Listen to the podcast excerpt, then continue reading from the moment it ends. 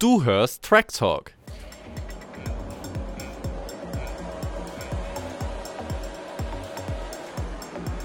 It's lights out and away we talk.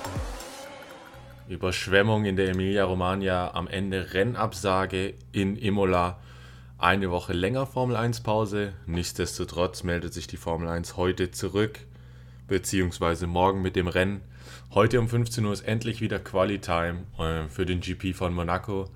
Und an der Stelle würde ich gerne Fabi, meinen geschätzten Kollegen, vorstellen, begrüßen. Nichtsdestotrotz, das kann leider heute nicht in geplanter Form stattfinden. Fabi ist aufgrund von Arbeit und allem weiteren verhindert.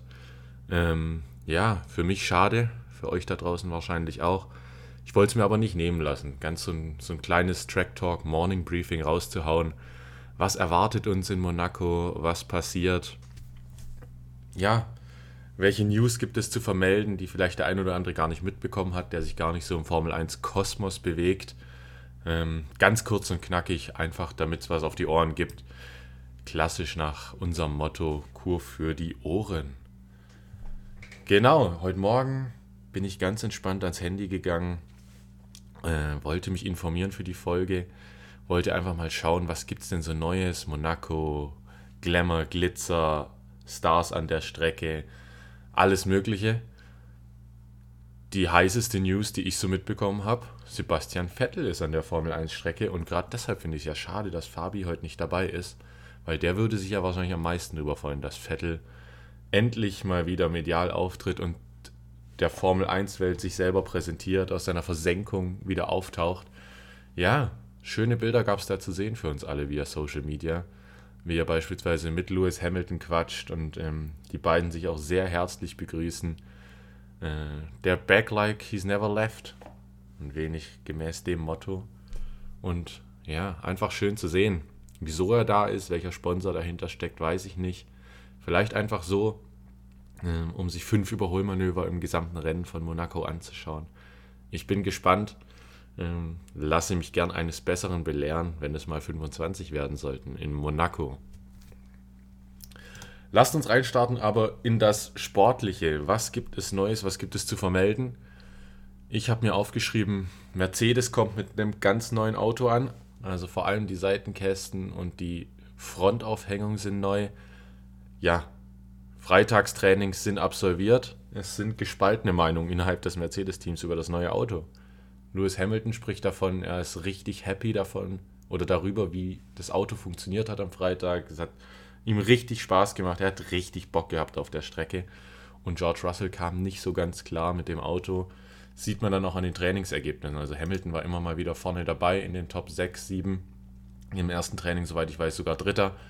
Ähm, George Russells bester Platz ist ähm, mir gar nicht geläufig, aber ich weiß, dass er siebeneinhalb Zehntel hinter der Bestzeit war im zweiten freien Training ähm, und steht hinter Lewis Hamilton.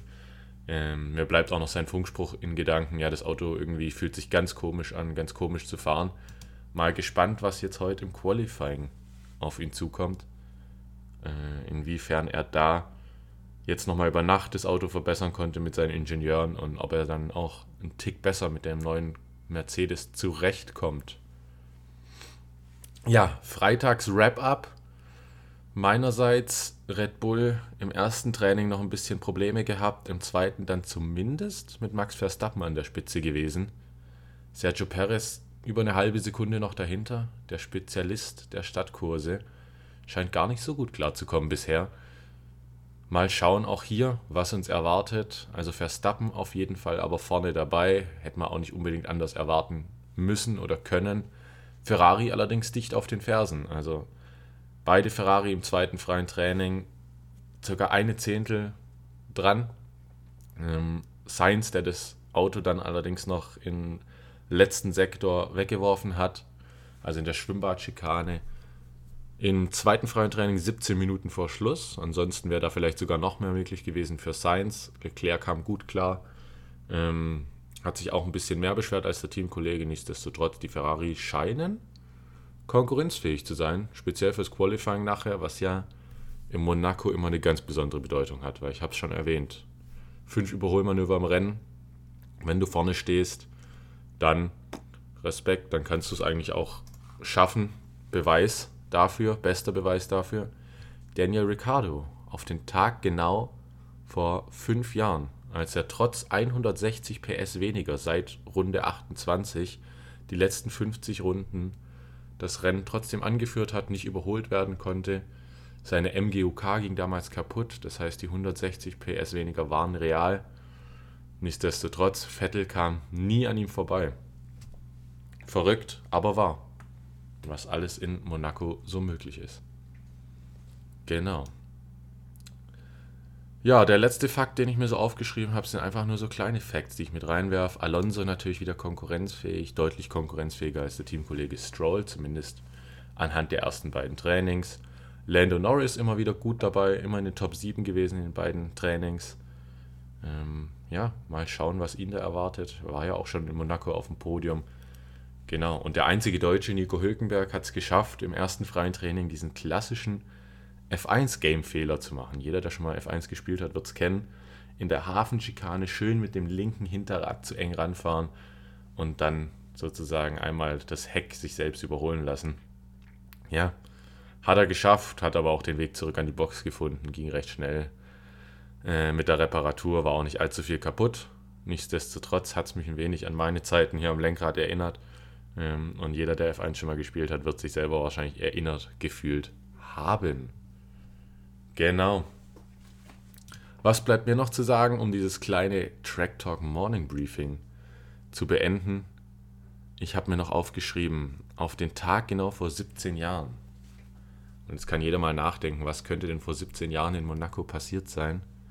Richtig, Michael Schumacher parkte sein Auto damals in der Rascasse im Qualifying. Ähm, einer der größten Skandale der Formel 1, der, zumindest zur damaligen Zeit, bis heute so ein kleiner Schandfleck auf Schumachers Karriere vielleicht. Ja, im Qualifying war er vorne, hätte noch von einem zweiten Schuss, der nicht so gut war bei ihm, von Alonso eingefangen werden können auf der Pole. Und dann hat er sich dazu entschlossen, ob Absicht oder nicht, sei mal dahingestellt, das Auto in der Raskas zu parken. Er sagt bis heute, er hätte sich verbremst. Die Stewards waren damals anderer Meinung, ähm, haben ihn dann auf den letzten Platz gesetzt und ihm alle Zeiten gelöscht, was dir natürlich das Leben gerade in Monaco unmöglich macht, um dieses Rennen zu gewinnen. Deshalb hätte funktionieren können, hat es damals nicht. Also auf den Tag genau vor 17 Jahren besagter Skandal um Michael Schumacher und sein Ferrari in Monaco. Ja, und zu guter Letzt die Bold Prediction die will ich auch nicht vorenthalten. Auch diesmal eine kleine Bold Prediction für die Hörer. Ich habe aufgeschrieben, Monaco Klassiker eng. Es gibt vier Safety Car Phasen oder mehr. Ist jetzt gar nicht so bold, aber ich habe noch einen zweiten Satz dahinter stehen. Und durch diese vier Safety Car Phasen oder mehr wird es mindestens ein Midfield Auto auf das Podest schaffen. Und das kann McLaren, Alpine sein, am wahrscheinlichsten in meinen Augen oder auch Alfa Romeo. Wer sich an die allererste Folge erinnert, da war die Season Bowl Prediction meinerseits, dass Alfa drei Podestplätze übers Jahr einholt. Ähm, ja, bisher sieht es nicht so rosig für mich aus in der, in der Hinsicht. Aber mal schauen, ob es nicht vielleicht doch noch eine tolle Kehrtwendung nimmt und zumindest ein Drittel der Miete schon mal in Monaco eingefahren wird von Alfa Romeo. Genau, morgen 15 Uhr Rennen, heute 15 Uhr Qualifying. Einfach nur ein kleines Wrap-up, damit der Kur für die Ohren nicht ganz vorenthalten bleibt. Sind jetzt auch schon wieder neun Minütchen. Dementsprechend wünsche ich ganz viel Rennspaß in Monaco beim Schauen. Auch wenn das die letzten Jahre vielleicht nicht immer gegeben war, lassen wir es doch dieses Jahr eines Besseren belehren.